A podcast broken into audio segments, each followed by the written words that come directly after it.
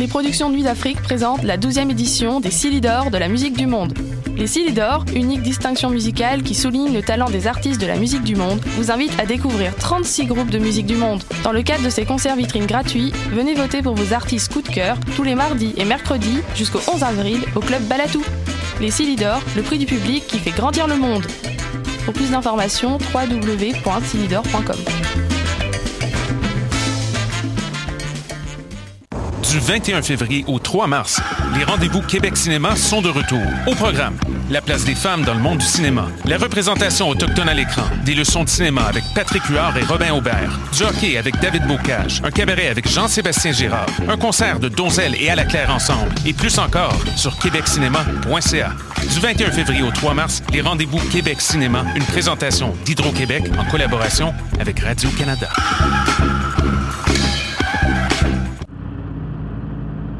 Les cornes, c'est ton rendez-vous Metal Underground sur choc.ca. Branche-toi. Tous les mardis à 20h au Théâtre Sainte-Catherine, c'est la soirée Art Machine.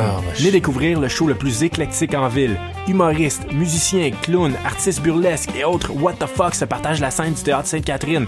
Venez vivre avant de mourir. le tout est accompagné du house band The Firing Squad. 10 prix régulier, 7 prix étudiant. Le Théâtre Sainte-Catherine est situé au 264 Sainte-Catherine-S, à deux pas du métro Berry-UQAM. Les portes trouvent à 19h30, show 20h. Art Machine. Voyage au bout de la nuit, c'est ton émission d'ambiance nocturne sur le Nightlife Underground montréalais. Découvertes musicales, chroniques culturelles et idées de sortie pour divertir tes nuits urbaines. Voyage au bout de la nuit, c'est l'émission nocturne de choc.ca. Hi, this is Ty Siegel, and you're listening to CHOQ in Montreal.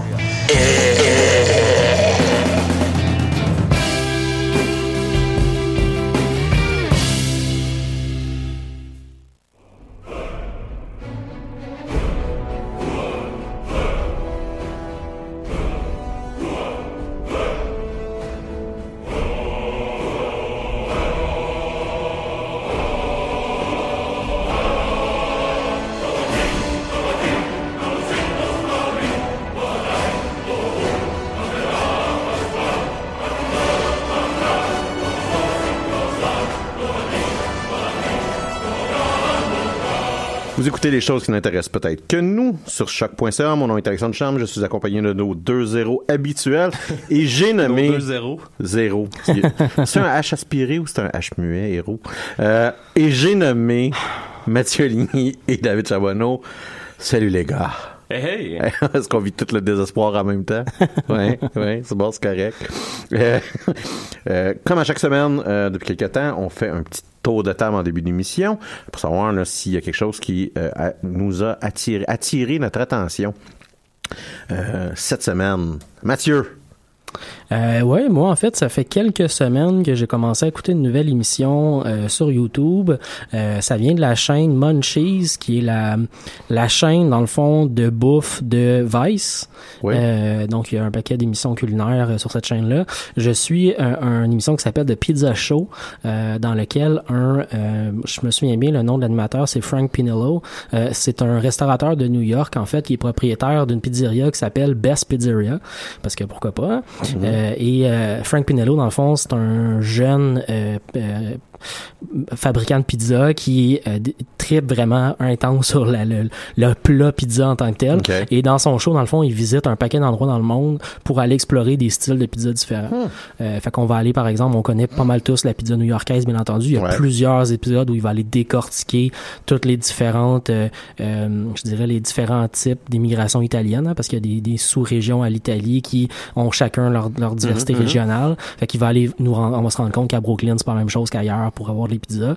Euh, il, il va aller à Chicago. Enfin, on connaît tous aussi la pizza de Chicago qui est Ouais. assez spéciale en tant que telle, là, qui est très, très euh, profonde avec euh, Ouais. beaucoup, beaucoup, Ouais. beaucoup de pizza, euh, beaucoup de, de fromage, c'est-à-dire. Et euh, il va à Philadelphie, il va à Los Angeles, il va explorer la pizza de, de du, euh, du euh, cuisinier Wolfgang Puck qui fait une pizza avec euh, du saumon fumé par exemple. Euh, il va même en Italie dans la présent dans la deuxième saison, dans la présente saison, il est allé à Rome, il est allé euh, à Naples aussi là, qui est un peu une capitale, ben, une, une région d'origine de la pizza qui a un truc assez particulier. Il va parler avec des fabricants de fours. euh, c'est super intéressant sur le concept de pizza en tant que tel, mais aussi euh, pour avoir faim puis ça donne le goût de manger de la pizza. euh, Ouais, hein? C'est c'est très très efficace.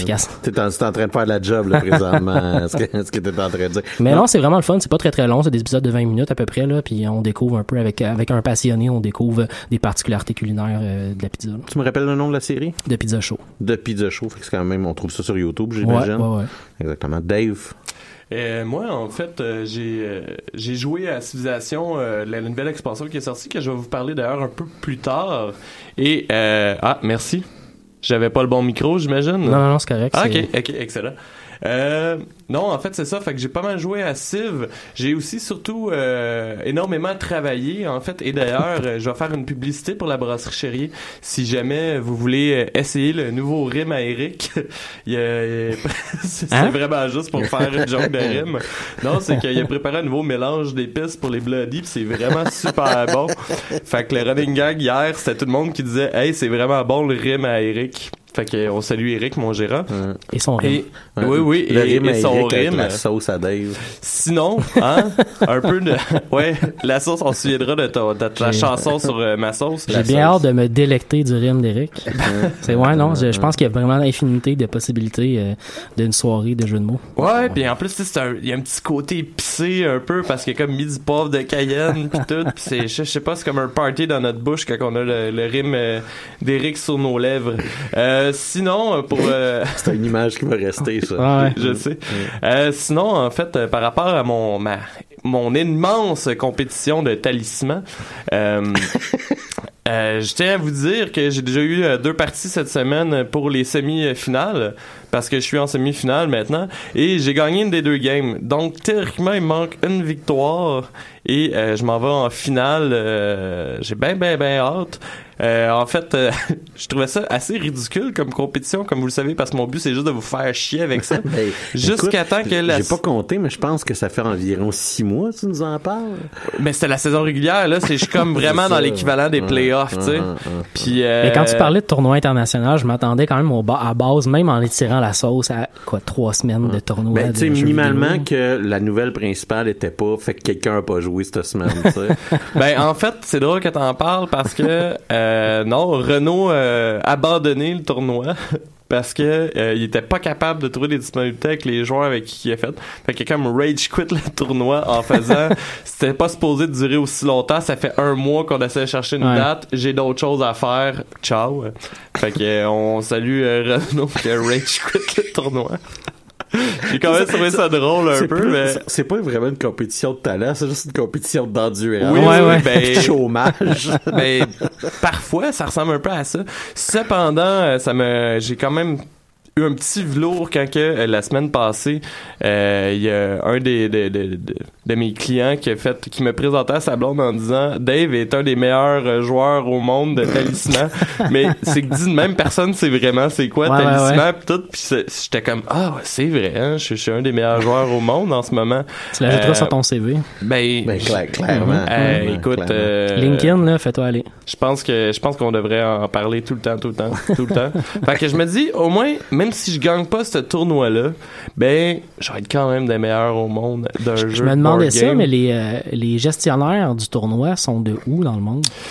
Euh, si je me trompe pas, c'est d'Angleterre parce que je sais qu'il y avait un des gestionnaires, entre autres, que c'est euh, un des amis du de ce que j'ai compris du créateur ou whatever. D'ailleurs, son nom est mentionné dans le, le livre de règles pour les remerciements. euh, son, son nom est là.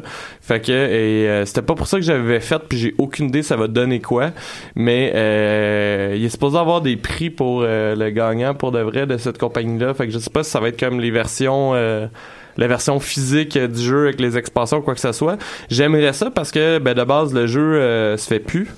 Euh, puis euh, le jeu avec toutes les expansions en version physique coûte à peu près 400 pièces. Fait que j'ai comme le jeu ordinaire avec deux trois expansions. En tout cas, j'en ai pour comme 200 pièces déjà.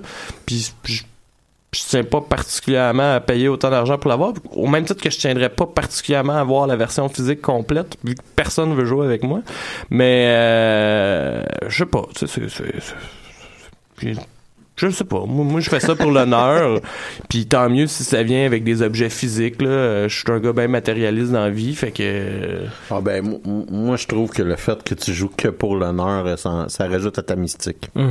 Ouais, ouais. Ben, tu sais, je dis pour l'honneur, mais c'est pas vrai. C'est juste pour être baveux. Puis que dans des discussions par rapport, dire oui, mais moi, je suis le meilleur Moi, au monde meilleur de talisman. Un peu comme quand j'avais acheté mon titre de noblesse euh, de, de Sealand. euh, qui, D'ailleurs, il y a encore des clients qui m'appellent Seigneur David ou Lord Ouais. David. Et euh, d'ailleurs, un client qu'à chaque fois qu'il vient au bar et que c'est moi qui travaille, il met My Sweet Lord de George Harrison euh, au jukebox. Ben, tu sais, t'as- jamais, mon honneur. t'as jamais perdu ton titre de noblesse. En toute logique, on devrait nous aussi t'appeler Monseigneur David. Et ça n'arrivera jamais. Si tu vois, le problème, c'est les gens comme Duchamp Ouais, ouais. euh, qui, qui, Qui respectent pas leur place dans la société. pour miner, euh, miner mon plaisir personnel. Contrairement à, par exemple, Eric, le, le gérant au bar où je travaille, qui voulait s'acheter un titre de noblesse plus haut que moi juste pour pouvoir me faire chier. Ça, tu vois, ça, j'accepte son attitude. Puis là, il était comme, attitude, mais il était un peu chaud. C'était quand même 100 pièces le titre en haut de moi. Puis il était comme, je vas-tu vraiment faire ça? Je pense que la bonne réponse aurait dû être oui. Oui, ben. Mais euh, ça aurait été effectivement le genre de dépense que le lendemain, après une brosse, tu regrettes je, un te- peu. je te dirais que si ça aurait été, si ça avait été baron, euh, j'aurais pas payé 100 Ouais. pièces, mais pour un vicomte, j'aurais, j'aurais hésité. 100 pièces en fait, je pense que c'est chevalier. Ouf, non. Puis d'ailleurs, je comprends pas parce que j'aime bien mieux Lord que chevalier personnellement. Écoute, je, je suis pas en désaccord Mais- avec Pour, Euh, pour nos éditeurs qui sont intrigués, c'est un titre qui vient de où? Toi. Ouais, oui. Je suis, je suis seigneur en fait de Sealand, qui est euh, une plateforme, euh, je pense en fait une ancienne plateforme ou une ancienne forteresse militaire abandonnée euh, dans l'océan, proche de l'Angleterre justement. Ouais, Euh, tu ouais. peux avoir un passeport, tu peux avoir bien ouais. des affaires. D'ailleurs, euh, il y a quelques années, on a tous pleuré la mort de notre reine. Ouais. Euh, mais tu sais, on, on passe à, à autre chose. Ouais, là. ouais. Euh, La reine est morte, vive la reine. Ouais. Ben c'est ça, euh, Mhm. tu sais, ils ont des enfants pis tout, fait que je pense que tant que la famille royale de Sealand se porte bien, il y a pas de problème, mais mon titre va juste gagner en valeur. Si, si on a titillé votre curiosité, je vous invite à aller fouiller la page Facebook de la principalité de Sealand. Gov. On, on a une histoire et il y a une euh, histoire de ouais. guerre en Ouais, plus ouais. parce qu'il y a vraiment eu un conflit armé euh, dans dans Puis, dans, euh, dans mon pays passant, où je suis là, noble. C'est deux pylônes de béton Ouais. avec deux, un, un rectangle entre les deux, puis un hélipad. Ah, c'est absolument la chose la plus ridicule que vous pouvez jamais voir. C'est incroyable. Si je me souviens bien, ça a déjà été habité et Oh, euh, oui. il y a eu un gros incendie qui fait que euh, ben c'est plus habitable Dans aujourd'hui. les années 70, là, c'était habité par la famille. Il y a eu des mercenaires qui ont essayé de prendre possession euh, de la place. En tout cas, il y a plein, plein d'affaires. là. C'est vraiment a une fascinant. histoire riche. Une histoire, écoute, je serais pas surpris que dans la prochaine expansion de Civilisation, ils créent Sealand. Ceci étant dit, euh, il y a sûrement un mode là-dessus. Je sais pas- je vais tellement checker Écoute. ça euh, tantôt. Là.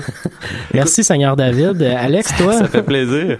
Pour ma part, euh, initialement, puis j'avais pas prévu ça, mais on en discutait un peu euh, au début de l'émission, moi puis David. Puis je pense qu'il faut donner un gros shout-out euh, à un gars qui fait une des annonces avant le début de notre émission et qui parle de hors machine. Et, et je vous, ceux qui ceux qui écoutent le podcast, je vous, je vous invite à peser sur rewind, réécouter les annonces et écouter le gars qui fait hors machine.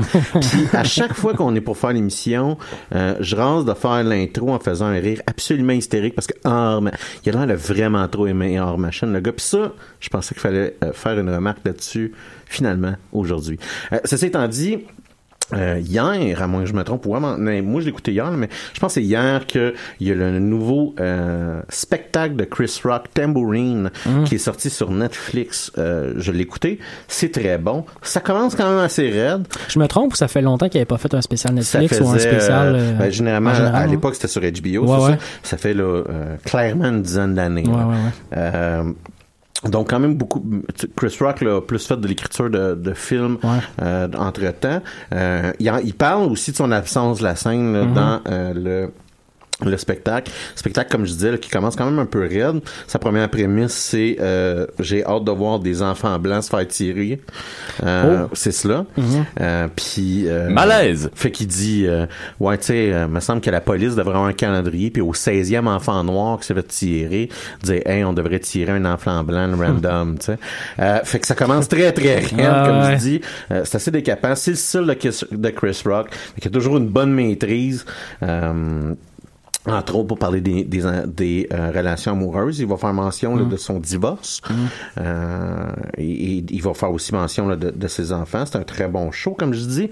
Euh, de temps en temps, on rit peut-être un peu plus parce que c'est Chris Rock. Fait que, tu sais, on a une appréciation, on voit, on le voit un peu faire certains de ses moves, puis c'est ça un peu qui nous fait rire versus Que la joke en tant que telle. C'est ça, la, la, la structure de la joke, la valeur de la joke on le voit euh, faire certains de ses vieux moves. là. Euh, entre autres, là, il y a une très bonne maîtrise, Chris Rock euh, de des répétitions donc réitérer la même prémisse puis la faire évoluer euh, puis re- tu sais, donc il, il dit euh, je sais pas x y z puis là il parle un petit peu puis là il retourne sur son x y z tu sais Ouais, ouais. puis fait que c'est c'est il y a quand même un, un style très particulier puis très à lui euh, mais il est en maîtrise je, le recommanderais. C'est quand même un bon show, un bon show comique. Euh, je suis aussi en train de faire un marathon pre-Infinity War. Ouais, ouais, ouais. Ouais, j'ai vu ça euh, sur Facebook. C'est C'est même mis des petits bonus. euh. Ben, c'est que je me suis fait, je me suis fait une liste. Ouais, parce qu'il y a- y une liste aussi qui circule qui est comme un peu c'est pas une liste qui a été sélectionnée, c'est l'entièreté de ce qui a été fait dans le MCU si on veut se mettre à jour pour Infinity War. Voici tout ce que vous devez écouter Ouais, dans l'ordre sais, pour de vrai. C'est un peu intense, ça, J'ai pas une folle envie masochiste d'écouter euh, trois saisons de euh, Ah Ouais, parce y un- Shield, par Il y, a- y un volet qui inclut tout ce qui s'est fait à la Ah, télé c'est aussi. là. Et euh, j'ai fait, il n'y a pas si longtemps, j'ai réécouté l'entièreté des films de Marvel. À moins que je me trompe, euh, c'était pour euh, pré euh, Civil War que j'avais vraiment écouté ouais, tout, ouais. tout, tout, tout, tout. Euh, qu'est-ce que Star- qu'est-ce que Marvel avait fait fait j'avais pas vraiment une folle envie de le refaire mais j'avais envie de me mettre dans le bain pour Infinity War je commençais excité de ça Mhm. le Super Bowl on avait vu le, la nouvelle la nouvelle bande annonce fait que j'étais quand même C'est quand même de la job en plus, parce qu'il y en a pas juste un. Là. Mais non, c'est ça. Moi, la liste que j'ai faite, c'est à chaque fois qu'on parle des Infinity Stones dans un film, Ouais. il est sur ma liste et euh, je rajoute des, j'ai rajouté trois films bonus qui est en gros nécessaire pour qu'on comprenne le statu quo dans l'univers de Marvel avant Infinity War. L'état de la situation au moment où le film va Ben, commencer. c'est ça. Fait que ma liste, c'est Captain America The First Avenger, où est-ce qui est la première fois qu'on va voir le Tesseract. Ouais, ouais. Marvel's Avenger qui Qui- centré... le Tesseract provenait de Loki qui l'a amené, c'est ça, c'est Non, le Tesseract, en fait, c'est il n'y a pas une explication de comment il s'est retrouvé sur Terre. OK, mais, il est sur Terre. Ce que euh, le Red Skull va dire, c'est c'était le pouvoir des dieux. Ah oui oui oui. C'est dans un village nordique que ça. Se, ça se produit. Fait qu'il y a quand même une association qui est faite, mais elle est jamais explicitée dans d'autres films avec les Asgardiens. Ouais, mais il y a quand même une association. Fait que c'est pas erroné là, comme perception que tu as eue, mais euh, c'est jamais explicité. Donc, le Marvel's Avenger qui va tourner l'entour du Tesseract, qui est aussi le sceptre de Loki, qui va, qu'on va apprendre par la suite. Puis, ben, franchement, on, on s'en aperçoit, on, s'en aperçoit en re-regardant le film, qu'ils ont changé d'idée, là. Ils ont, ils ont comme fait, rapidement, le, le, le sceptre de Loki, le pouvoir venait du Tesseract, puis à un moment donné, ils ont fait, ah non, on va y mettre un autre pierre d'infinité dans le, Le sceptre aussi, là, Ok, tu ouais. Fait que, Mais c'est euh, pas la même pierre qui s'est retrouvée dans le sceptre. non, c'est comme deux pierres différentes. Ok. Mais dans le film Avengers, quand t'écoutes l'information qu'on te donne, Ouais. c'est la même, c'est c'est comme la même pierre, c'est la même patente. Mais il y a un changement qui se fait. Parce que euh, l'entièreté de la structure narrative de pourquoi le sceptre de Loki permet d'enlever le Tesseract et donc de fermer le portail, Ouais. c'est le Tesseract qui est pas immunisé à lui-même. Ouais. Et donc, on- C'est une on- extension on- de lui-même. C'est ça, on t'explique quand même clairement que c'est la même patente. Mhm. Et là, euh, une fois rendu à Age of Ultron, mais j'en parlais plus tard, là, mais une fois arrivé à Age of Ultron, on dit non, non, finalement, ça a toujours été un autre pierre. Mhm. Fait qu'on voit que la décision s'est prise par la suite. Donc, Marvel's Ben, Avenger. ils ont peut-être eu à ce moment-là l'idée de faire Infinity War, puis c'était plus facile ou. Non, ben c'est c'est quand même euh, clairement c'était euh, à tort à tort de Dark World là, clairement on, on, on, on le voit euh, puis on peut pas reculer on va parler des Infinity Stones on Ouais. va parler des Infinity War je te rappelle qu'à la- la fin de Marvel's Avenger on voit Thanos fait que quand on parle de Thanos on va parler des Infinity Gems aussi. Mhm. C'est un peu indissociable c'est un très bon personnage sans les Infinity Gems Thanos mais c'est une notion qui est trop indissociable avec le personnage fait que clairement là il savait où est-ce qu'il s'en allait donc, euh, il y a Thor the Dark World, Guardian of the Galaxy. Qui aussi une pierre, C'est ça, la pierre, la pierre de, de puissance. Mhm. Age of Ultron, la pierre de euh, la Mind Stone, si on Ouais. veut. Qui va se retrouver dans Vision, au fond. Exactement. Et là, je rajoute un de mes bonus qui est Captain America Civil War. Ouais. Parce que, ben, on, Une bonne partie de ce qu'on va voir part de là. c'est ça. Beaucoup du statu quo de l'univers de Marvel, c'est le fait que la communauté des super-héros est, est splittée en Mhm. deux. Doctor Strange, où est-ce qu'il y a la Time Stone. Mhm. Euh, après ça, j'ai mis Guardian of the Galaxy Volume 2, parce que pourquoi pas, de 1, puis de 2, euh, parce que euh, les Guardians of the Galaxy vont être dans Infinity War. Mon autre bonus, c'est Thor Ragnarok, pour la même raison. hein, on- Parce que ça c'est vraiment des films qui commencent à nous amener pile. C'est Un ça. peu comme le Black Panthers qui s'en vient. Ça va nous amener pile au ça. moment où on commence une Puis War. euh, là, je vais tricher parce que je vais le voir à soir. Mais euh, Black Panther, d'ailleurs, euh, j'en profite euh, pour dire à nos auditeurs qu'on va parler de Black Panther de long et dans large La semaine prochaine. semaine prochaine. Black Panther qui, très certainement, selon moi, va inclure la dernière Infinity Stone, qui est la Soul Stone. Sauf moi, en fait, euh, j'ai prévu la semaine prochaine de parler des 40 ans de, de Sims. C'est une joke, puis c'est- même pas 40 ans, je Ben me suis trompé. J'ai raté ma blague. Je voulais juste comme créer un... Bel effort, bel effort, Bel- effort, Merci. Ouais. Fait que c'est ça, c'est un peu... Tu dis, c'est laquelle qui serait, qui serait, que tu penses qui va se retrouver dans Black la Panther? Soul Stone. Ok. Il y a- il y a- parce que il y a un rapport dans euh, Black Panther. Black Panther, il y, a, il y a une relation avec ses ancêtres. Ok, ouais. Parce que est Black Panther de père en fils, donc l'entièreté des, Ouais, des ouais, rois de, de, de Wakanda, c'est Ont déjà été des Black ça, Panthers. c'est des Black Panthers. Et donc, il y a un monde spirituel euh, d'où le pouvoir de Black Panther dérive un peu. Il, y a, il y a comme trois éléments dans le pouvoir de Black Panther. Il y a l'omniprésence du vibranium, de l'armement, d'un saut qui, même dans les comic books, est technologiquement plus avancé que le saut d'Iron Man. Mhm. Et euh, d'un autre côté, il y a ce qu'appelle euh, la l'herbe en forme de cœur, qui est comme un peu le super sérum de Captain America, mais version de la nature. Ok. Euh, c'est une herbe que pas tout le monde est capable de manger parce que il y a une composante dans le code génétique de la famille royale de Wakanda qui fait que ça réagit puis ça donne un surhomme Ok. Captain America style. Et t'as le troisième Mais c'est-tu le genre de, de, de, de produit qui doit être pris à, à intervalle pour pouvoir avoir le pouvoir ou tu le prends une fois puis c'est fait après? C'est c'est c'est il y a pas euh, C'est pas précisé. non mais c'est qu'il y a pas d'une continuité lourde ouais, ouais. à cet effet. Mhm. Fait que tu sais de temps en temps C'est un euh, élément qui a été utilisé de manière différente. on, on va la revoir. Pourquoi? Parce que ça fait partie de l'histoire. Euh, et euh, après ça, il y a une composante spirituelle, comme je disais. Puis il y a moyen, il y a moyen de prendre ça puis de faire dériver la, la Soul Stone là-dedans pour Ben l'inclure moi, moi c'est Ça serait logique. hein. c'est mon opinion, c'est mon impression, c'est mon ouais. opinion. Euh, non seulement ça, mais euh,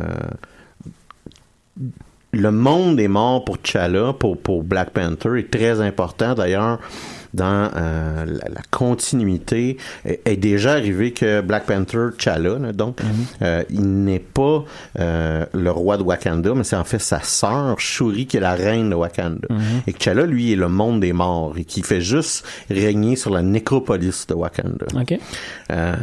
Donc, Tout en étant quand même Black Panther. tout en, ouais, c'est ça, tout en étant Black Panther. Donc, t'as, t'as cette association-là avec le monde spirituel qui est très important quand même dans, dans le personnage. Fait que moi, j'ai une intuition Mhm. euh, que euh, on va euh, minimalement entendre parler, voir ou avoir une importance que la Soul Stone c'est là. Et ça l'expliquerait la scène dans le trailer où est-ce que clairement Thanos essaie d'en- d'envahir Wakanda. Mhm. Ça, c'est, c'est mon explication. Est-ce que j'ai raison? Je sais pas. Très belle liste, euh, Alex. On pourrait peut-être même la publier sur notre page Facebook euh, pour le bénéfice de nos auditeurs. É- Écoute, ça, ça va me faire plaisir de faire ça. Mhm. Euh, Euh, oui. Juste euh, vous dire, parce que je sais pas si tu allais présenter en fait la chanson ou... Ben, je, je m'en allais là. là. Ok, euh, en fait, euh, j'ai obtenu l'information qu'on se demandait tantôt. Et non, il n'y a pas de mode pour Silène dans Civ 6. Cependant, il y a quelqu'un qui a appelé au boycott du pre-order tant qu'il n'y aurait pas Silène. je, je voulais juste vous en parler. Ouais. Ceci étant dit, hein, j'ai vu euh, dans mon marathon, je suis rendu à mon troisième film, Thor The Dark World. Ouais. Fait que j'ai vu Captain America, The First Avenger, Aven- Avenger, puis Thor The Dark World. Et des trois, là, Thor The Dark World est celui qui a le moins pire vieilli, je vous dirais. Ah ouais? Euh, ouais. Captain America, j'ai tout le temps eu un peu de misère. Mhm. Parce que le bout intéressant du film, on le voit pas. Ouais. C'est en gros comment que Captain America détruit toutes les bases d'Hydra. Tu le Ouais. vois pas vraiment. Tu Ils font en accéléré, C'est comme un ça. super cut. Ouais, ouais. Fait que tu fais, mais il me semble qu'il me manque un bout intéressant dans ton film. Il, y a- il manque la guerre dans un film de guerre. Ouais. tu sais, ouais. Puis Avengers, il y a, il a- c'est correct. mais tu sais, il a pas vieilli top shape. Mm. Puis le, le, le- Mais Thor de Dark World, c'est intéressant. Je te dirais, le bout qui est intéressant, c'est les interactions entre Tom Hiddleston. Maudit. Hey, le- ils ont tellement frappé dans le mille quand ils ont casté Tom Hiddleston Tellement, pour faire hein? Loki, Ouais. ça n'a aucun sens. Ouais.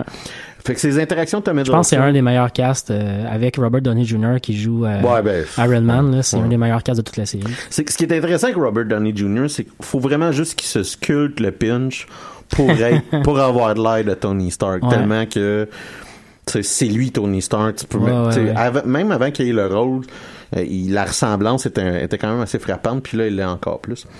Euh, fait que c'est ça, c'est les interactions entre Tom Hiddleston et Chris Hemsworth dans Thor The Dark World sont vraiment excellentes, Mm. à un point qu'on se crisse totalement de l'histoire principale, Ouais, mais qu'on ouais. aime juste ça les voir les deux ensemble. C'est vrai. Ouais. Euh, donc, écoute, on- va commencer dans quelques instants avec nos chroniques, euh, mais euh, et cette semaine, je vais vous parler d'Altered. Puis Je vais peut-être apprendre à le prononcer adéquatement aussi pendant, la, pendant la chanson. Euh, Car- Carbon. Mathieu va vous parler de... Ça marche très mal Ah. avec euh, ma, ma diction euh, Ah, machine. québécoise. ah, machine. Je te dis, ça reste dans la tête, là, Ouais, ça, ça me saisit l'âme. Euh, Mathieu va nous jaser du jeu Sim, euh, ouais, Cities Skyline et David a testé la dernière expansion de Civilization. J'ai fini une game au complet, en fait. Oh, c'est Oh, cool ça. C'est bon, ça. Euh, mais on commence la musique avec Game to Lose de I'm With Her. Oui.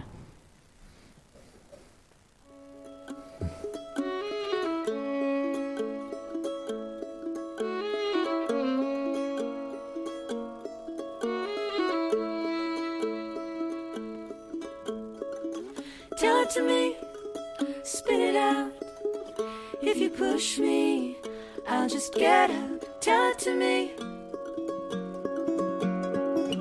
Keep it coming, I'm on the ropes. But I got something that you can't see. Keep it coming.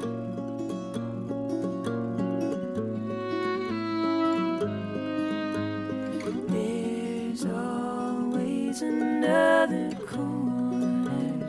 Makes me wonder get where I'm going. Get what I need. You gotta give to get. You got a big game to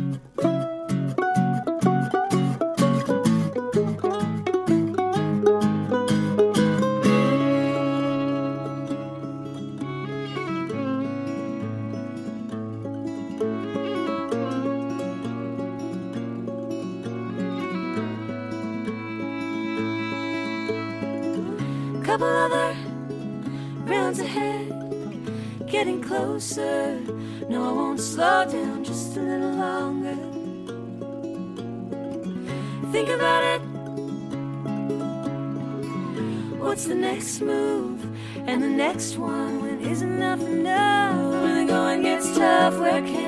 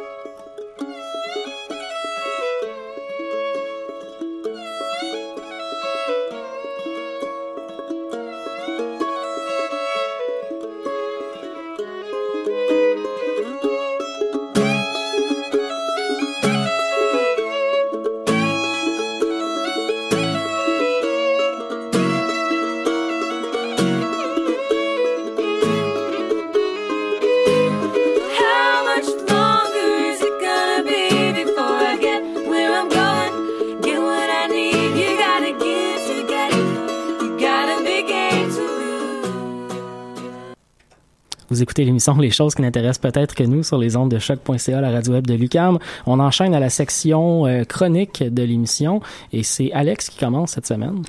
Cette semaine, j'ai écouté quelques épisodes de la série Carbone altéré. Bravo. Oui, j'ai décidé. T'as réglé des J'ai problèmes, abandonné euh. de le prononcer en anglais. Si t'es pas capable de le dire en anglais, essaye même pas. Euh, qui est sorti sur Netflix le 2 février dernier. La série a euh, 10 épisodes. Elle a été créée par Laeta Kalodgridi. Euh, et euh, elle est basée sur le roman du même nom là, de Richard K. Morgan qui est paru en 2002. Euh, le rôle principal est joué par Joel Kinnaman. Kinnaman, excuse-moi, c'est un nom suédois. Ouais, ouais, ouais. Euh, qu'on a aussi vu là, dans euh, euh, une autre série Netflix, c'est-à-dire House of Cards, Oui. euh, où il jouait le gouverneur Will Conway. Et euh, L'opposant de, de, de, de Frank Underwood dans la dernière campagne électorale. de- je vais te croire parce que C'était- euh, ça. je, je, je pense que j'ai déjà fait mon coming out public là-dessus. Ouais, ouais. Je n'ai jamais écouté un épisode de House of Cards et c'est pas vrai Moi non ce qui est plus. passé avec Kevin Spacey que je vais écouter un épisode prochainement. Je me souviens plus c'est quelle saison, mais c'est la dernière saison qui est sortie où il y avait une campagne électorale. Il est candidat républicain pour les élections. Ah, tu vois, euh, je le saurai jamais. Il a aussi joué là, dans la Ben série. là, tu le sais. Dis avec. Je le saurai jamais. Il a joué dans quoi aussi? Il a aussi joué dans la série euh, favorite de Dave et j'ai nommé euh, The Killing. Ah, t'as bien raison. J'avais oublié, je, je me demandais en maudit où tu sais tu t'en liais avec ça. On se souviendra de l'épisode 1, là. Les choses qui n'intéressent 1 de- peut-être t'as, bien raison, je me souvenais pas de ça, mais Ouais. c'est, il joue le, le, le compagnon de- du personnage principal, là, le, ben, le, le- son, son, euh, son, son- le policier dans le fond qui travaille avec elle. Puis il est très bon dans le rôle euh, principal du jeu, là, qui est Takeshi Kovac. Euh, et, et je te dirais que initialement, une des choses qui m'agaçait un peu de, de l'acteur, c'est qu'il y a, il y a pas une maîtrise parfaite de l'accent américain. Euh, Mais euh, on peut comme y trouver un sens parce que le personnage principal euh, et, et c'est le personnage à, à travers lequel on va voir toute la série euh, est euh, un ce qu'on appelle un, un envoy donc un envoyé là. la traduction est pas vraiment euh, disable c'est une sorte de super mercenaire qui, qui, qui possède là, le- plusieurs capacités et euh, c'est euh, quelque chose qu'on va voir au courant, tout au long là, de- des premiers épisodes. Donc, c'est un individu asiatique qui présentement habite le corps euh, d'un homme blanc. Fait que le, le fait que tu as un jeu d'accent aussi, puis que il y a ouais. comme des sonorités qui sont différentes, ça, ça se prête au jeu. C'est plus facile à accepter. Exactement. Fait que là, je, je, je devance un peu, là, mais la série repose sur une idée centrale, et c'est que chaque être humain, depuis environ euh, 350 ans, chaque être humain, dès l'âge d'un an, euh, se fait implanter une chip euh, euh, qui- qu'on va appeler là, au courant de la série un stack à la base du crâne et euh, cette chip là, qui est d'origine extraterrestre euh, mais Ah qu'on ouais? a reverse engineering cette, cette chip là fait que on, on voit pas de petits bonhommes verts qui se. Euh, mais cette chip là permet de télécharger l'entièreté de la conscience humaine euh, dans elle. Donc, chaque personne ne considère plus là, son corps mortel Comme euh, une fin. Comme une fin. C'est plus comme un habit. Euh, dans la série, on va appeler ça une sleeve, une Ah. manche. Ouais, ouais. Euh, et euh, la série là, va utiliser plusieurs concepts de cyberpunk à travers un peu cette idée maîtresse. Là. Euh, fait qu'on va voir là, de, euh, que euh, la technologie va avoir permis aux personnes riches maintenant, euh, qui ils vont être devenus hyper riches, puis que la concentration de la recherche va juste jamais avoir été euh, va, va, va, va jamais avoir cessé d'être exagérée. Donc Cette euh, technologie-là, un peu, vient euh, nécessairement devenir la ressource la plus importante de l'humanité. ben, tout le monde, tout chaque humain Là. est implanté dans cette chip-là. Ouais, c'est Mais l'idée, l'idée de, une fois que ton, ton, ton habit est terminé parce que sa vie est terminée, te faire mettre dans un autre habit, j'imagine qu'il y a un C'est processus. ça. Ça, c'est c'est pas, euh, Ouais. pas garanti. C'est ça. Et euh, t'as des gens qui vont significativement euh, S'enrichir là-dedans. C'est ça, ben, euh, Ou vivre plus hein. longtemps, s'enrichir, contrôler.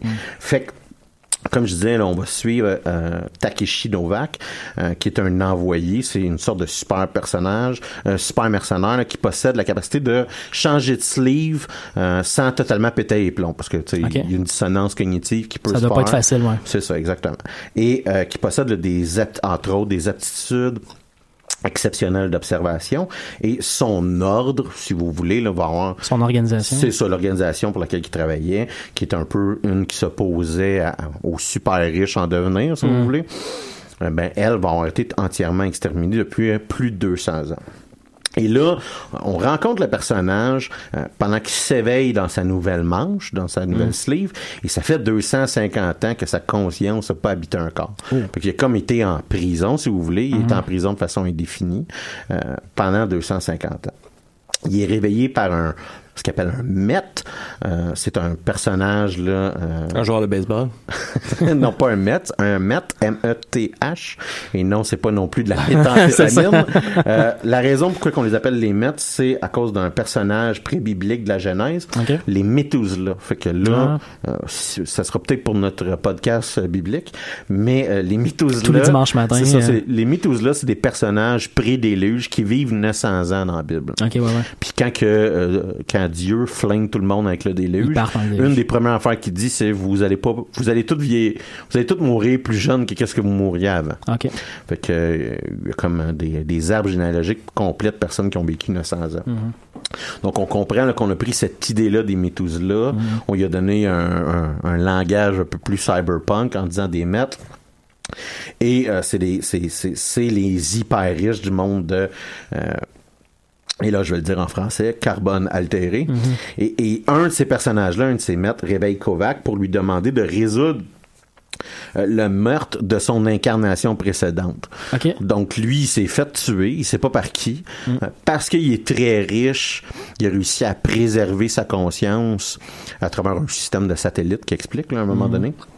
Et euh, il demande à Kovac, ben écoute, je te sors de prison de façon euh, pour toujours avec énormément de moyens financiers. Il faut juste que tu règles c'est qui qui, qui m'a tué. Tu sais. Ok. J'avais compris que lui avait tué le millionnaire puis qu'il se faisait réveiller. Pour, Non, non, c'est que le, le- multi, multi, multi milliardaire se réveille à un moment donné dans une tank, il virait, puis il comprend qu'il est, Il a été tué. il a Il, est été tué.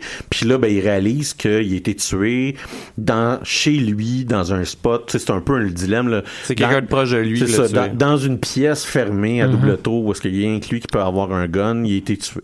Là, il essaie de trouver l'explication de ça. Euh, une des explications pouvant être le suicide. C'est-à-dire qu'il a finalement pété les câbles puis il s'est tué. Fait que cette série de science-fiction cyberpunk-là devient un drame policier. C'est ça, il y a comme un drame policier, puis je te dirais que les deux cohabitent bizarrement de temps en temps. Ouais, tu sais, c'est euh, on veut, tu sais, l'investigation va vouloir être importante, mais on va vouloir quand même te, Ouais, ouais, ouais. te mettre le cyberpunk dans les dents, tu sais. C'est peut-être une des petites faiblesses, je te dirais, de la, de la série. Mhm. Euh, la série fait pas dans la subtilité. Il y a beaucoup de violence gratuite. Puis quand je dis gratuite, là, je fais là, c'est des le sang. Punisher gratuite, Le- ouais, là? là, c'est c'est- il y en a partout. Là. Euh, il y a, euh, puis on va pas lésiner non plus sa nudité. Là. Il y a, euh, je te dirais, du tout nu pendant la première demi-heure là, de A à Z. Bon, ben, je sais ce que je fais à soir. D'hommes, principalement. Euh, les décors sont, sont quand même impressionnants, mais euh, définitivement, la, la série va pas posséder, mettons, le budget de Blade Runner 2049. là. Euh, fait que je suis pas en train de dire par ça que on va... que tout est qu'on a le feeling que tout est fait en carton. Mais par exemple quand on tente de me faire croire que le sanctuaire du maître du, du, du- de, de l'homme excessi- excessivement euh, riche quand on essaie de me faire croire que telle pièce est son, est son le sanctuaire là, de- d'un des hommes les plus riches de la galaxie, ben, faut pas que la pièce me donne un feeling claustrophobique, tu sais. J'aurais besoin d'une Mhm. grande pièce, tu sais. Mhm. Euh, et, et ça l'arrive quand même assez souvent. Non, mais ça l'arrive quand même assez souvent dans les séries Netflix. Puis, je sais pas si vous vous souvenez, euh, est-ce que vous avez vu la série euh, Iron Fist? Ouais. Non. Dans la série Iron Fist, euh, on va voir souvent les acteurs, puis il y a beaucoup de, de scènes qui vont se produire dans une salle de réunion qu'on essaie de me présenter, qu'on essaie de- Ouais, de, de ouais, nous ouais. présenter comme la grosse boardroom d'une compagnie multimilliardaire. Et la pièce est peut-être plus petit que le studio dans lequel on enregistre présentement. Et moi, j'ai tout le temps trouvé que c'était le bout parce que puis ah, ça puis il est dans un coin. Ouais, c'est ça. T'es dans un coin de building. Puis moi, ça m'a tout le temps fait déconnecter Ouais. De la série que c'était tout le temps la même pièce qui était réutilisée super souvent puis qu'elle a pas l'air assez grande pour avoir la fonction qu'on- qu'une compagnie multimilliardaire aurait. C'est sûr que quand tu remarques les limitations techniques de la série que tu regardes, ça te fait déconnecter un peu. Ben exactement. Puis Ça a été mon problème avec Rogue One. Ouais. Puis c'est fréquemment les enjeux que Netflix va avoir parce que par manque de budget, Ouais. on, va avoir de la misère à faire passer le message qu'on essaie de passer, surtout quand on parle de pulange. Euh, mais fait que ça, c'est- une petite remarque. J'ai pas, écoute, euh, je, je, dévoile mon jeu ici, mais Le, le problème, en fait, c'est que ça arrive souvent, justement, quand on, on parle de, tu sais, qu'il y a une question d'argent avec des personnages, puis je comprends pas pourquoi ils font pas juste se forcer à trouver une autre raison de pourquoi lui, son, son âme euh, aurait pu être... il est pas obligé d'être multimilliardaire, tu sais. Ouais, mais c'est, comme je dis, c'est une des notions de cyber. Tu sais, la concentration de la richesse. Ça pas rapport directement avec la série. Je veux dire, en général, Ouais. il devrait Ouais, juste ouais. trouver d'autres raisons que c'est plein de cash pour que ça soit important. S'ils sont pas capables de cracher le cash pour que ça ait l'air d'être plein de cash. Généralement, le- le- la problématique, c'est que ces séries-là viennent de matériel source. Ouais. Tu sais, fait qu'il y, y a des trucs qui ont plus de misère à éviter. a Mais une je comprends ton. il y a une limite à réécrire le livre original au complet. Là. Ouais, mais je Ouais. comprends entièrement ton point. Là, dans ce cas-ci, c'est incontournable parce que, Mhm. comme je dis, c'est un peu des, une, des, une des notions quand même. euh, tu sais, pour- pour- dans la cyberpunk, la, la, la base du futur dystopien, c'est ça. C'est que le- l'écart entre les riches et les pauvres, Ouais, c'est accentué à des, à des extrêmes inimaginables. Puis que même que les droits, les droits de base Existe des plus. individus existent plus comparativement aux droits des compagnies. Tu sais, c'est-. C'est ça. C'est, le bout de punk, justement, là, dans, cyberpunk. C'est le bout de punk qui est très important dans, dans cette idée-là. Je sais pas si tu vas en parler un peu, mais dans les previews, moi j'étais quand même assez euh, intéressé par l'histoire euh, de son ordre original du personnage principal, c'est-à-dire l'idée qu'il venait d'un groupe qui se battait contre Ouais. la société dans laquelle il se fait réveiller. Est-ce que c'est une tension qui revient dans la série? Ouais, ça? ben c'est ça. là. Puis là, je fais très attention pour, Ouais, ouais. Pour vous rien vous spoiler trop là, de, de l'histoire. Dans le premier épisode, donc quand il se fait demander par un hyper riche, hey, faut que tu règles mon, euh, faut que tu règles le, le- le mystère de mon meurtre. Mhm. Notre ami Kovac, sa première réaction n'est pas de dire un oui enthousiaste. Mhm. Sais, euh, et, et même que ça prend plusieurs niveaux de menace puis de curiosité pour éventuellement le mettre sur la traque de l'investigation. Mais il fait pas de gaieté de cœur, il fait pas avec appréciation. Puis il y a même un découragement de réaliser que ce qui pour lui était une crainte il y a 250 ans, ben est une réalité Ouais. encore pire que qu'est-ce qu'il avait imaginé. Fait que ça, ça, ça reste quand même en entier. Comme je te dis, comme j'allais le dire plus tôt, euh, j'ai pas écouté euh, la série en entier. Ah, je pensais que tu l'avais. euh, Je l'ai pas écouté en entier. Je, je- écouter 10, 10 épisodes, puis le- mon, mon fabuleux projet de film d'Infinity Wars, les deux sont mutuellement compétitifs. Euh, donc, j'ai pas écouté la série en entier. Euh, mais euh, présentement, j'aime bien ce que je vois. Ceci dit, là, je suis un junkie de- fini de science-fiction. Certaines personnes vont aimer les films du genre Seigneur des Anneaux, d'autres vont aimer les films de super-héros. Ben moi aussi, Ben, j'adore les films de super-héros. Mais personnellement, là, euh, je vais tout le temps euh, préférer de la grosse sci-fi sale. là, Mais tu tu dis que t'as pas écouté toute la série. T'as écouté combien d'épisodes? Il y en a combien? Il y a 10 épisodes, c'est ça, Ça- que je, que je ouais, te disais. J'en ai écouté une, euh, je pense que j'ai écouté les trois premiers, ouais. Ok, ok, ok. Est-ce qu'il n'y a pas justement un peu une lourdeur à cette série-là, à toutes les écouter d'un coup, là, tu sais, comme on voit de plus en plus avec Netflix, euh, Euh, ou tu devrais le faire si non, t'avais c'est le temps? pas, c'est pas si, c'est pas, c'est pas Jessica Jones. Là, émotivement, là, c'est, puis je te dirais même que euh, une des, C'est bien une correct, des, une des failles euh, de, euh, une des failles de, de, de carbone altéré, Mhm. c'est que Altered euh, Carbon. le, le- de temps. de- ça, c'est pas la première fois que t'es plus capable de prononcer Je quelque sais, chose je trouve ça malade. Si j'avais une caméra sur toi, j'aimerais ça qu'on puisse voir Mais ton c'est parce- visage. T'es- tellement fier de toi, là. C'est ça. Parce que, ok, attends. Euh, mais euh, de temps en temps, où est-ce que on pourrait tout présenter les choses avec un peu plus de nuances, euh, altered carbon. Tu vois, je suis même pas, je suis en aucun cas capable. Carbone altéré. Carbon. Vas-y. Euh, carbone altéré. Ah, machine. euh, de, de, de temps en temps, euh, va pas mettre l'emphase suffisante sur certaines des thématiques qu'il va utiliser. On a affaire là à une cyberpunk qui est quand même assez fast and loose, là, si on me permet l'expression. La série gagnerait, est un peu plus subtile. Et euh, je vous dirais que certaines personnes pourraient s'offusquer de euh, certains, certaines images, certains concepts de la série. Euh, par exemple, la nudité est quand même assez frappante, même si Game of Thrones Ben, nous c'est ça, ont pas dire, on a tous vu Game of. Thrones. C'est ça. Euh, Mais l'entièreté d'HBO, en fait, là, pas tout it's son not porn, it's HBO. ouais, c'est ça. Il y, a, il y a même une vidéo euh, Ouais. comique sur Internet qui c'est It's not porn, it's HBO. Là. C'est assez, euh, c'est assez vrai. Ouais, c'est ça. Euh, puis, mais tu sais, il y a des enjeux, mettons, comme le personnage principal, qui est un Asiatique, qui maintenant habite le corps d'un Blanc, qui aurait pu être mieux traité. Euh, L'écriture de la série, de temps en temps, est parfois inégale. Euh, clairement, chaque épisode n'a pas le même auteur. Ouais. Fait que ça, c'est un- c'est une chose qu'on remarque quand même assez rapidement. Euh, fait que pour conclure, moi j'aime bien la série. J'ai un biais très positif pour n'importe quoi qui est de la sci-fi. parce ouais. que c'est très rare quand même la sci-fi. C'est pas, c'est pas, il y a pas énormément d'émissions de sci-fi qui, ben, Mais il y en a on- énormément de cheap. Mais Puis d'en avoir une où il y a même, même si tu disais il y a des problèmes de qualité. sci-fi présentement qui, qui roulent. là, Ouais, non. t'aurais de la misère à en trouver cinq, là. Mm. Puis euh, Star Trek euh, Discovery euh, joue pas en 2018. Ouais, ouais. Tu sais. Fait que c'est quand même c'est quand même assez rare. Fait que j'ai un biais naturellement très positif là, pour ce genre de, de série-là. J'aime l'histoire qu'on me raconte. Euh, j'aime comme présente, c'est ça, comme je disais, là, euh, Une de la- une, science- une science-fiction là, que, que je trouve intéressante. Je fais un avertissement. Euh, Rotten Tomato a aggloméré une note de 63%. De euh, critiques? Pour la série, avec un score d'audience de 91%. Ah, Ceci dit. bon. Puis c'est environ 2000 Je pense qu'il est temps qu'on arrête de se fier sur Rotten Tomatoes. Ben, 63% chez, sur Rotten Tomatoes, c'est considéré comme fresh. Ah, C'est considéré, c'est pas comme si c'est considéré ça comme prend pourri, 60, je pensais que ça prenait soix- euh, 80 et plus. euh. Et moi, je pense qu'une des choses les plus intéressantes, tandis qu'on en parle rapidement Rot- sur Rotten Tomatoes, c'est de voir justement les différences entre les deux types Ouais. de critiques. Parce que si tu vois une critique qui est d'un côté complètement d'un d'un sens, puis l'autre qui est de l'autre, il y a quelque chose qui, qui cloche. Là. Ben, un peu comme avec J'ai tendance aussi, aussi tendance à plus rester sur Rotten Tomato, un 75% qu'un 90%. Ouais. Parce que euh, un 90 va me dire qu'il y a peut-être eu un, un petit peu trop un effet d'entraînement. Ouais. Ça, mais ça, c'est, mon opinion personnelle.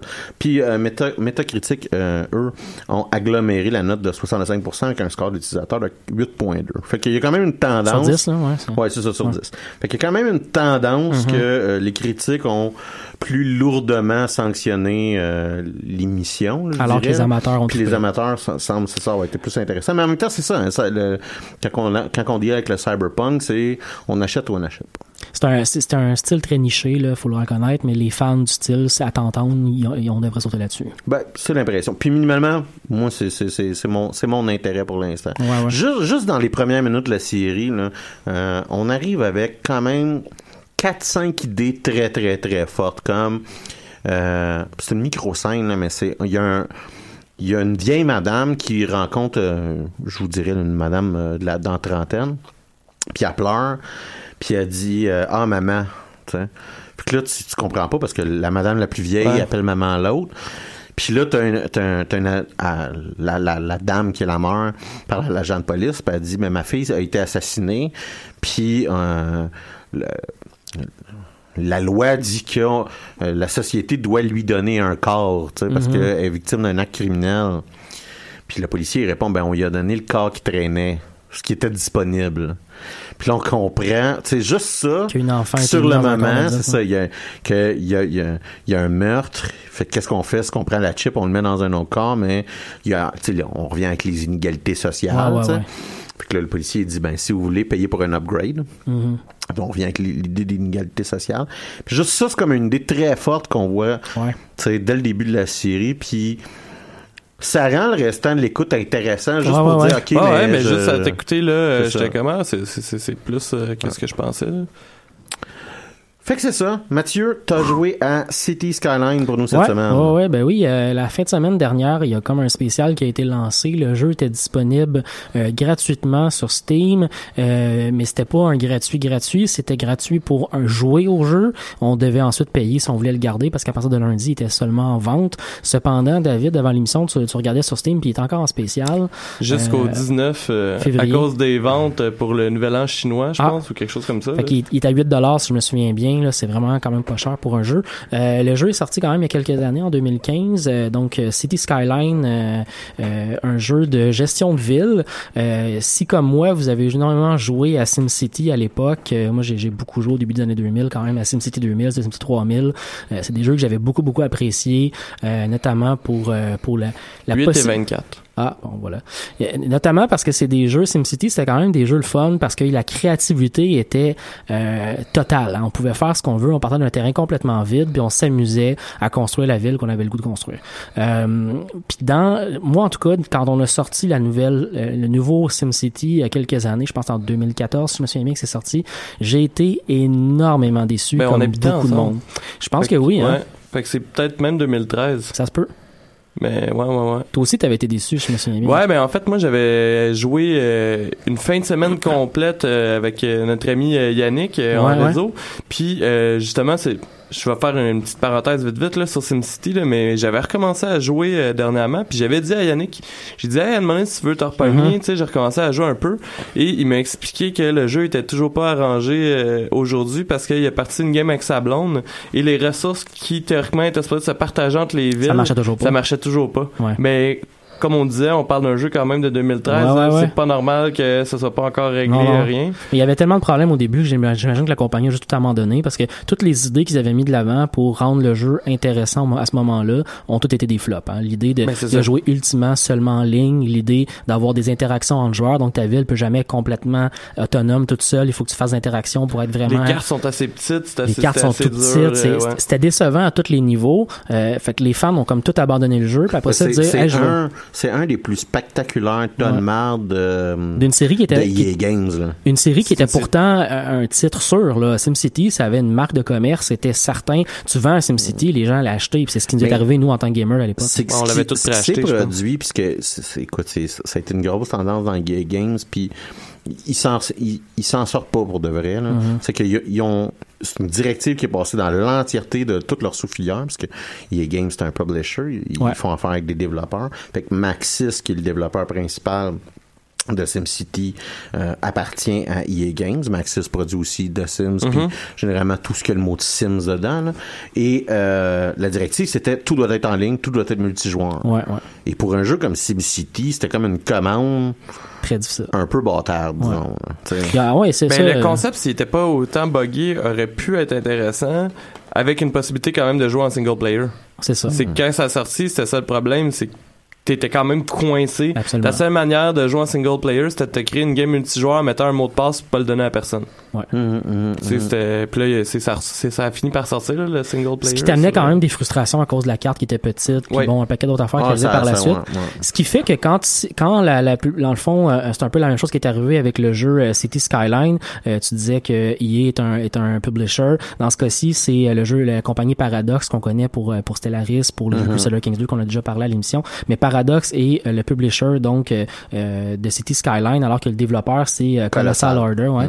Euh, la, la série, a été reçue vraiment comme le vrai successeur de SimCity, en bonne partie parce que toutes les erreurs qui avaient été faites sur le dernier SimCity ont pas été répétées ici. Donc on, on joue tout seul, on, on a des cartes qui sont très très grandes et euh, on a toutes sortes de ressources et toutes sortes de libertés pour faire absolument ce qu'on veut. Euh, et c'est ce que j'ai retrouvé dans le jeu très très rapidement. Je vous dirais que dès le début, quand j'ai ouvert ma partie, je me sentais comme en 2002 quand je jouais à SimCity 2000. là. J'avais l'impression de pouvoir faire à peu près les mêmes choses, mais avec une certaine actualisation, je veux pas de, de- du graphisme, de la map, etc. J'ai pas joué, je dois quand même dire que j'ai pas joué avec toutes les expansions. Il y a beaucoup d'expansions qui sont sorties depuis la depuis le lancement du jeu. J'ai pas joué avec les expansions. J'ai pas joué non plus avec des mods, mais il y a aussi énormément de mods, notamment qui améliorent la qualité graphique du jeu puis qui rendent le jeu avec un réalisme absolument incroyable. J'ai vu des vidéos, il y a des images qui circulent sur internet. Vous pouvez aller voir ça, mais il y a des gens qui s'amusent à reproduire des villes dans le monde à, à- à la virgule près, je dirais, de, de, de certaines rues, puis c'est assez impressionnant. Là. Euh, quand tu dis que, en fait, parce que tantôt, juste avant l'émission, Ouais. on parlait de, de, de l'expansion euh, Mass Transit. Ouais. Euh, tu l'as pas essayé, dans le fond? Non, non, c'est ça. C'est juste Mais- Vanille que, mais- mais que j'ai- t'as joué. C'est ça, Mass Transit, c'est une des expansions qui est sortie récemment qui permet de booster encore plus la partie transport du jeu. Mhm. Ceci étant dit, j'ai quand même accès à énormément de choses déjà. Euh, je l'ai pas fait parce que ma ville était pas encore rendue assez grande pour ça, mais je pouvais déjà investir dans du métro, dans, dans l'autobus, dans un paquet d'affaires de transport. J'avais juste pas la partie Mass Transit qui a été rajoutée dans le jeu dans le fond. Fait que tu penses que ça vaut la peine pour quelqu'un, par exemple, qui a pas le jeu, de juste l'essayer Vanille. là, Absolument. parce que c'est quand même sais, on, on en parlait tantôt, c'est une soixantaine de piastres. Pour avoir tout au toutes les- complet, ouais, ouais. En fait, je pense que c'est juste les DLC, là. Fait que, Ouais, ah ouais, c'est vrai. Ouais, le jeu de base, le jeu de base c'est 8 et 24. Puis le jeu, le, le Super Bundle qu'ils font, là, qui, qui est à 54% de Mhm. rabais là, présentement, et 61 et 68. Jusqu'à maintenant, de ce que j'ai joué, je dirais que les DLC sont intéressants si vous, a- si vous avez envie d'investir dans le jeu. Si vous pensez jouer plus qu'une dizaine d'heures, allez chercher les DLC parce que là, vous allez avoir du fun. Il y a notamment un DLC sur les désastres naturels. C'est certain que si tu joues une partie longtemps puis t'as pas la partie désastres naturels, tu vas peut-être manquer de quoi que tu aurais pu avoir du fun dans ton jeu. Je- Moi, je pensais pas faire ça, donc j'ai décidé de pas investir là-dedans. J'ai quand même eu énormément de plaisir. On commence une partie. Au tout début, j'ai un peu un traumatisme de- du dernier SimCity parce que quand on commence, on a une petite map. On a accès à un petit carré dans lequel on va jouer. Ce carré-là va grandir. Exactement. C'est qu'après, après, quand ta ville devient assez grande, tu peux acheter d'autres carrés autour puis avoir quelque chose qui est très, très, très grand. Mais on commence petit. Au début, je me suis dit, ah mon dieu, ils m'ont encore donné une affaire qui est limitée? C'est pas le cas. On peut, on peut se développer un peu plus. Mais bon, on a les mêmes éléments qu'on a toujours. On commence avec des routes. On commence à, à se faire le quadrilatère qu'on a le goût ou, ou tous les types de routes qu'on veut faire. J'ai vu des, des youtubeurs que j'aime bien regarder qui se sont mis à faire des, des, des routes avec des, des, euh, des ronds-points, avec des, euh, Ouais. des, des routes qui se faisaient des serpentins. Tu peux faire tout le design que tu as le goût de faire dès le début Tu peux du faire jeu. des routes carrées, tu peux faire une ville carrée, mais après, si tu te Moi- sens moi, je- original, tu peux faire plus. euh, Moi, moi, je me rends tout le temps compte à quel point je suis cartésien quand je joue à ces jeux-là parce que j'utilise chaque, chaque centimètre de la Ouais. map, j'essaie de l'utiliser pour faire des carrés parfaits puis tout essayer de Moi, c'est placer que je me ma- fâche quand je fais ça. tu sais, je fais comme, ah, c'est que je suis plate. Ben, ouais, moi- ouais, ben oui, c'est vrai, là. Je Mais- fais en fait comme toi, mais c'est parce que je repensais à quand SimCity justement est sorti le dernier, il était comme super fier de nous dire qu'on pouvait faire des routes rondes. Puis c'est tellement pas pratique parce Non. que t'as tellement pas d'espace que tu fais juste perdre la moitié de ta map pour que t'ailles une petite euh, une petite courbe dans ta route. Mais à, à cause de la grandeur de la map qu'on a, j'imagine qu'à un moment donné, vers du endgame, ça peut donner le fun pour faire juste des secteurs qu'on a le goût de faire tout simplement au niveau esthétique. tu sais. On a le goût de faire des secteurs plus moi, j'aime des pouvoir reconnaître en le regardant où est-ce que je suis sur ma carte. Ouais, ouais. Tu comprends ce que je veux dire? Versus. Ah, ça, c'est mon secteur industriel. Ça, c'est mon secteur. il y a ouais. des drones qui vivent. Ouais, ouais. Euh, on, on reconnaît aussi dès le début du jeu les mêmes éléments qu'on a toujours dans un, dans un city builder. On a nos, nos secteurs normaux, les secteurs commerciaux, les secteurs résidentiels, les secteurs industriels qui vont nous permettre de faire travailler nos, nos- habitants, leur trouver des logements, puis après ça avoir des, des commodités un peu autour. On a un paquet de buildings aussi pour avoir des pompiers, des policiers, des hôpitaux. Euh, et de la manière que le jeu fonctionne, c'est que dès le début du jeu, on voit l'entièreté des buildings qu'on peut construire, mais à mesure que notre ville grossit, on va unlocker des buildings.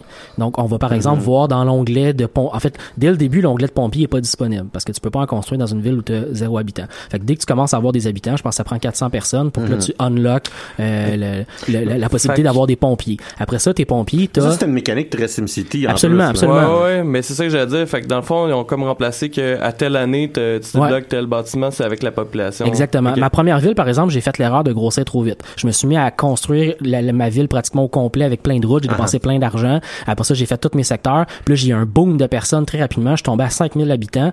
Puis là, j'avais aucun service. Le feu a pogné. euh, la, la merde a pogné dans ma ville. Là. Ça fonctionnait pas pantoute. Fait que c'est sûr qu'il faut, faut faire attention, surtout au début, pour bien euh, faire grandir notre ville de manière organique. Euh, mais c'est ça, on va débloquer, par exemple, chez les pompiers, on va avoir en premier euh, euh, une firehouse, donc le- le- une espèce de caserne de base de pompiers qui peut avoir cinq euh, voitures de pompiers. Là, à un moment donné, quand tu rendu à 5000 habitants, c'est vraiment plus suffisant, même quand on a deux ou trois. Fait que là, tu as la fire station qui va unlocker à un moment donné, qui, elle, peut avoir 15 euh, euh, camions de pompiers. Puis après ça, avec notre budget, ça fonctionne donc un système budgétaire, on va contrôler à quel point on investit dans ce secteur-là. Donc, admettons, les pompiers, on a accès, notre building peut avoir jusqu'à un maximum de 15 camions de pompiers, mais si on finance seulement à 10% notre, notre euh, service d'incendie, mais il y aura pas 15 camions de pompiers disponibles. Fait que les gens vont se plaindre de, ben, c'est parce qu'il y a quand même des feux, même des grosses casernes disponibles. Donc, il faut gérer notre budget en fonction de l'argent qui est alloué. C'est un peu comme le système de santé québécois où est-ce qu'on peut avoir 500 scanners, mettons, pour détecter le cancer, mais Ouais. si on finance pas du monde pour opérer ces machines-là, ces Il y a scanners-là, juste à faire du Exactement.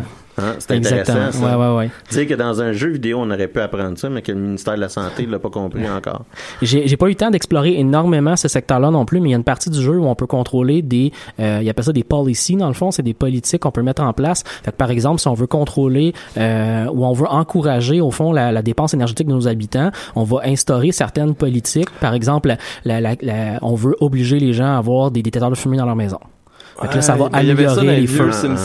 Ils ont, tout remis, ils ont tout remis ça en place. Je dis que j'ai pas eu le temps de jouer beaucoup parce que euh, à mesure que notre ville grossit, on a accès à plus de policies. Fait que j'ai vu les premières policies, mais pas tout au complet. J'ai pas le temps d'explorer cette partie-là. Mais il y a l'air d'avoir énormément de choses qu'on peut euh, mettre en place, notamment au niveau énergétique, pour améliorer notre ville. Donc, on, on a une grosse consommation énergétique au début. On commence à avoir des problèmes parce qu'il n'y a pas assez de, de production avec des usines euh, d'énergie. Bon, mais on met en place certaines politiques, puis là, tout d'un coup, on a plus d'énergie disponible. Fait que, tu sais, il y a un moyen de contourner le fait qu'on n'a peut-être pas d'argent tout le temps pour investir dans des nouveaux buildings en instaurant des politiques qui vont nous permettre de contourner ces problèmes-là. Euh, Sinon, je voulais terminer par ça, mais je me suis rendu Euh, compte. Vas-y, non, vas-y. Ouais, en fait, euh, moi j'avais une question pour toi parce que euh, ça, ça, ça m'obsède un peu depuis tantôt.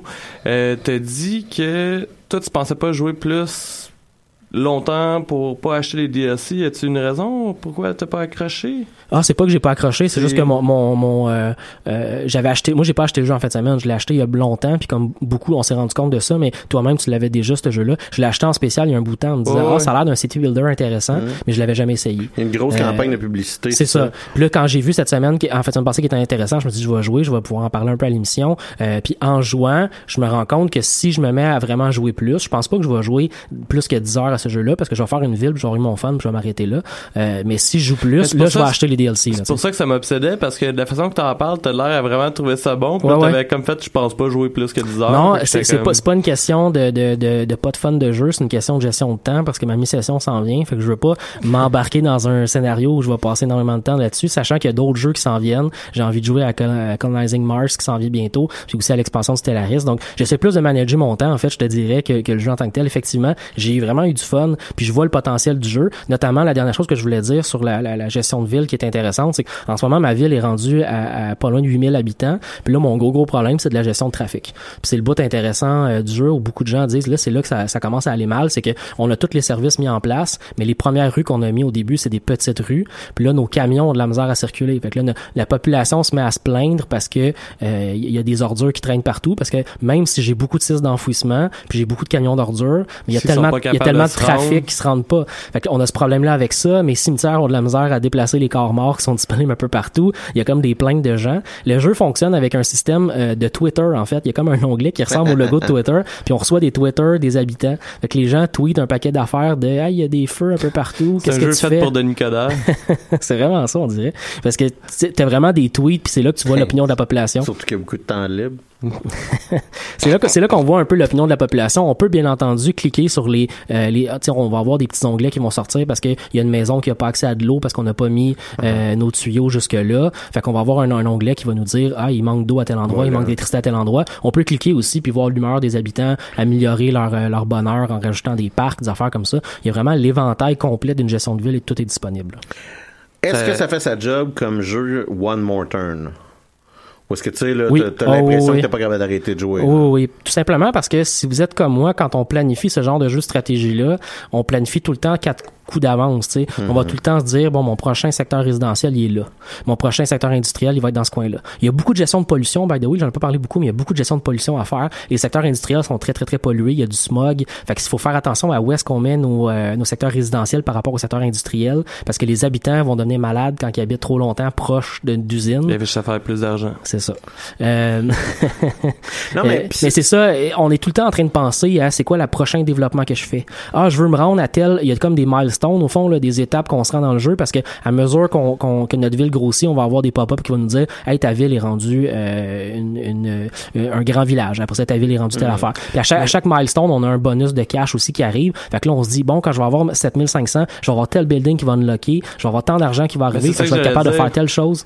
Le, le fait que tes buildings euh, aussi euh, débloquent au fur et Ouais. à mesure que tu n'as pas accès à tout, ça Ouais. va juste te donner le goût de continuer ta game Exactement. parce que tu veux savoir qu'est-ce que tu vas avoir de débloqué. C'est assez organique avec le fait que tu développes ta ville, c'est-à-dire que tu penses à tes futurs secteurs, fait que là tu te dis à tel endroit j'aimerais ça avoir un, un centre-ville avec des buildings qui sont plus hauts, fait que là tu attends tel niveau d'habitants pour avoir accès à de la parce qu'il y a des niveaux de densification. Donc au début on va faire euh, des secteurs résidentiels mais à petite densité, puis après ça plus ça augmente, on a cinq niveaux de densité, fait qu'à la fin on se ramasse avec un, un- un- un niveau de Manhattan là, de centre-ville de New York avec des buildings gigantesques. Fait que ce genre de niveau-là, ben, il faut prévoir où est-ce qu'on les met dans la map, sinon on se ramasse à on veut pas que notre centre-ville soit dans un coin complètement pas rapport à côté du désert là, tu sais. Non, beaucoup, beaucoup de fun. Je, je, je recommande le jeu à tous les gens qui ont déjà joué à SimCity et qui ont envie de revivre l'aventure. Si, euh, si vous n'êtes pas comme moi, c'est-à-dire moi je suis pas capable de jouer à un jeu sans jouer à, 100 à- sans, sans acheter 100% des DLC, euh, 8 piastres, là, ça, ça vaut la peine. Ça vaut la euh, peine, ouais. Ah, c'est clair, là. Alex, tu voulais nous parler... euh, c'est David? Alex, de quoi tu voulais Ouais. nous parler, toi? Euh, deux- deuxième sujet. Altered David, toi, t'as joué aussi à un... Ah, Da- David, t'as aussi joué à, à un jeu cette semaine. T'as joué à l'expansion de Civ 6. Exactement, en fait. le, le roi des One More Turn. Oui. Oui, absolument. oui, et euh, moi, comme je suis une personne super naïve dans la vie, je me fais facilement pogner par euh, les One More Turn. Euh, ouais, ben en fait, Rise, Rise and Fall, pardon, est sorti, si je me trompe pas, le 8 février dernier euh, à 32,99 et la première vraie expansion de Civilization 6 parce que euh, ben il y en a eu d'autres là, mais c'était surtout des, des, DLC là, comme euh, on en a parlé un peu entre nous euh, au début de l'émission, des DLC à comme Oh, ça c'est euh, malaise, hein? Mais euh, non, en fait, c'est ça. Il y a eu des DLC à comme 9,99 qui rajoutaient juste des civilisations et c'était la première expansion que tout le monde attendait. Ouais, ouais. D'ailleurs, j'en ai parlé dernièrement avec quelqu'un, puis il m'a expliqué que si on se fie, par exemple, à Civilization 5, euh, je pense que les grosses expansions sont à peu près une par année. Ouais, c'est ça. que, euh, Mais je- je il y avait bien du monde qui s'attendait à ce que ça arrive bientôt. Je pensais pendant que tu disais que c'était la première grande expansion, puis ça fait à peu près, à peu près un peu plus qu'un an qu'il est sorti le jeu. Ben, c'est en près, là. 2016, ouais. Ouais. Ouais, fait que, mettons, deux Fin ans. 2016, là, si je me souviens Ouais, bien, ouais, ou automne, là. Fait que c'est...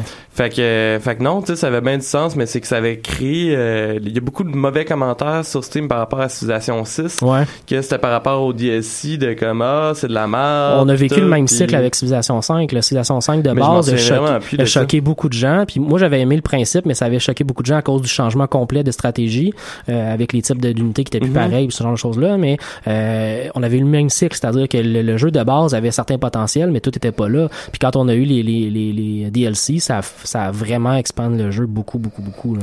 Ben là, en fait, ben là, c'est ça, en fait. Je voulais pas trop, euh, je pense que tout le monde connaît un peu euh, Civilisation. Ouais. Fait que je l'ai rentré surtout dans les détails euh, de, de, de la nouvelle, euh, ouais, de la nouvelle expansion. En fait, euh, tout d'abord, ce qu'il faut savoir, c'est que c'est assez basic euh, en tant que tel, mais il y a au total neuf nouvelles civilisations ou Mhm. leaders de civilisation. Donc, je prends par exemple, c'est pas tout des, des rajoutés là. Moi, par exemple, j'ai joué avec la nation Mhm. euh, pour euh, pour ma partie, mais euh, par exemple, l'Inde, t'es plus obligé de jouer Gandhi.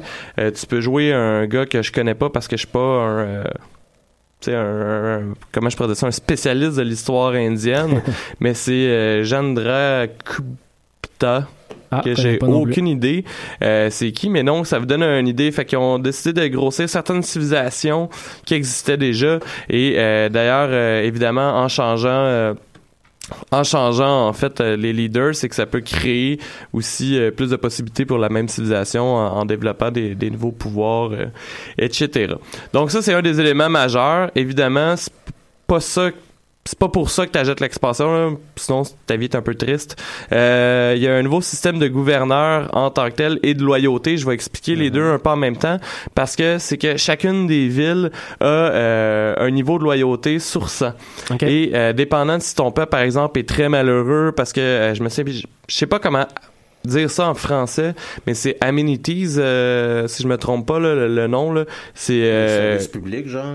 ben, en fait, c'est comme pour le plaisir, pour le bonheur de, de, de ta population. Euh, Civilisation 6 joue beaucoup là-dessus.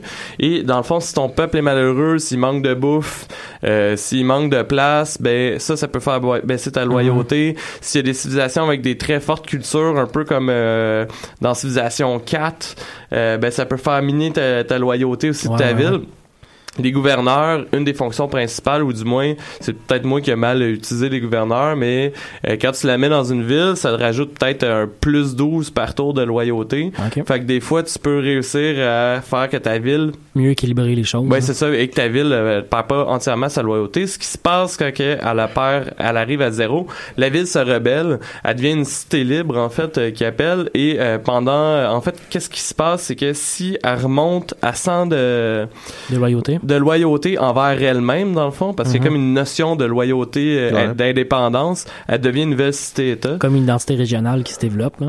Ouais, elle devient une cité-État. Fait que tu peux avoir dans le endgame, dans les derniers Mhm. tours, des cités-états qui pop de nulle part avec qui tu peux avoir des envois, J'imagine etc. que, j'imagine que c'est relié aussi à la distance avec la capitale. Fait que plus c'est loin, plus tu vas avoir des problèmes. avec la Exactement, exactement en fait. Et ça, c'est euh, ce qui est intéressant entre autres, c'est que par exemple quand tu fais un colon, tu vas voir apparaître sur la map combien de, de points de loyauté ils vont gagner ou ils Ah. vont perdre par tour. Puis c'est le même en fait. J'avais réalisé que c'est par rapport à la distance Ouais, euh, ouais, ouais. à la capitale. Et évidemment, plus tu te rapproches des capitales de tes ennemis, plus il y a de chances que la loyauté switch vers eux. Ben oui. Et là, quand ça arrive, ben la ville change de civilisation euh, littéralement.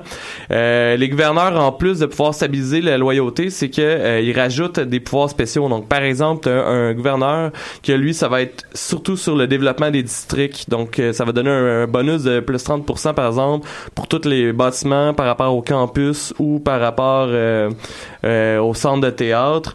Euh, Il y en a un autre que ça va faire que euh, tes mines vont donner, mettons, euh, du cash en plus de la Mhm. Euh, Il y en a un plus accès religieux. Donc, c'est vraiment sept des gros volets de Civilisation 6 que tu as un gouverneur spécialisé là-dedans. Tu commences avec aucun gouverneur. La façon d'avoir des gouverneurs, euh, c'est euh, avec, euh, si je me trompe pas, c'est les civiques qui appellent, qui est acquise avec la culture, que en plus du pouvoir et des bâtiments que ça te donne généralement, ben ça va te dire, je te donne un niveau de gouverneur, parce que euh, si t'es comme moi, ben t'auras pas tous les gouverneurs, mais tu vas booster euh, tes, tes gouverneurs. Dans le fond, il y a comme trois paliers de niveau, euh, dont celui que je parlais du, du pourcentage euh, supplémentaire par rapport au district de campus, ben c'est qu'à la fin, je pense un plus 30% pour tous les trucs euh, de station spatiale. Puis comme je voulais avoir la victoire euh, scientifique, j'ai plus rushé pour spécialiser ce gouverneur-là. J'ai eu de Que... la misère avec la victoire scientifique de civilisation, personnellement. C'est comme récompenser pas jouer.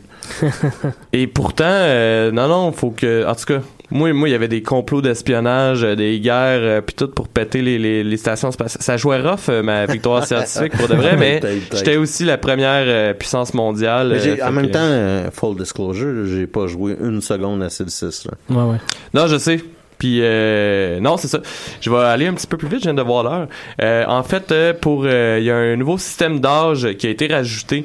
Euh, donc euh, chaque le jeu est divisé en fait en aires comme avant, mais avant si euh, tu te souviens bien Mathieu, mais je pense Ouais. que toi t'as joué. Ouais. Euh, quand tu arrivais par exemple à une certaine technologie, donc je pense par exemple c'est euh, le, le forger du métal, Ouais. t'arrivais au Moyen Âge Tu d'air, automatiquement. ouais, ouais. Là en fait C'est un vieux juste- concept de, de la, de ben, la. Là, c'est juste ta civilisation qui change d'âge Ah. parce que tu as un âge aussi qui est général. Je pense que, toutes les civilisations doivent avoir cette technologie-là pour Ok. rentrer dans la nouvelle ère. Donc, Fait que c'est comme si toi, t'es dans l'anqui- l'Antiquité, mais le reste du exactement. monde. Puis, euh, comme, comment ils ont fait ça comme concept, c'est que tu peux avoir la chance ou la malchance soit de rentrer dans un âge d'or ou un âge euh, des, des ténèbres, dans le fond un dark age pour ta Mhm. civilisation. Et comment ça fonctionne en fait, c'est que toutes les actions que tu vas faire dans le jeu, euh, certaines technologies, etc., vont te donner des points qui appellent des era, un hero score. Mhm. Euh, et il faut que tu aies un certain nombre de points pour pas être dans un dark age. Mhm. Et euh, je vous en parlais un peu avant l'émission, mais par exemple, si moi je suis la première civilisation à trouver le à l'utilité du métal ou quoi que Ouais, ce soit, ouais. euh, et que je suis pas encore dans cette ère-là, ben c'est ça que ça va dire. Ça va dire que t'as comme un genre de petit livre d'histoire de ta civilisation qui s'ouvre, ça va me donner des points en Mhm. disant que à quel point t'es supérieur technologiquement parce que tout le monde s- tout le monde devrait se souvenir qu'en fait le Moyen Âge a commencé en telle année quand toi t'as découvert le métal Ouais, puis ouais, pas ouais. quand tout le monde connaissait euh, l'utilisation du métal. Euh, comment ça fonctionne aussi, c'est que c'est ça, l'âge d'or va te donner des bonus, entre autres sur la loyauté. Mhm. Si je me trompe pas, tes villes vont grossir plus vite, etc. parce que tu vas avoir vraiment une civilisation abondante euh, et tu as des bonus technologiques. Ça dure combien de temps?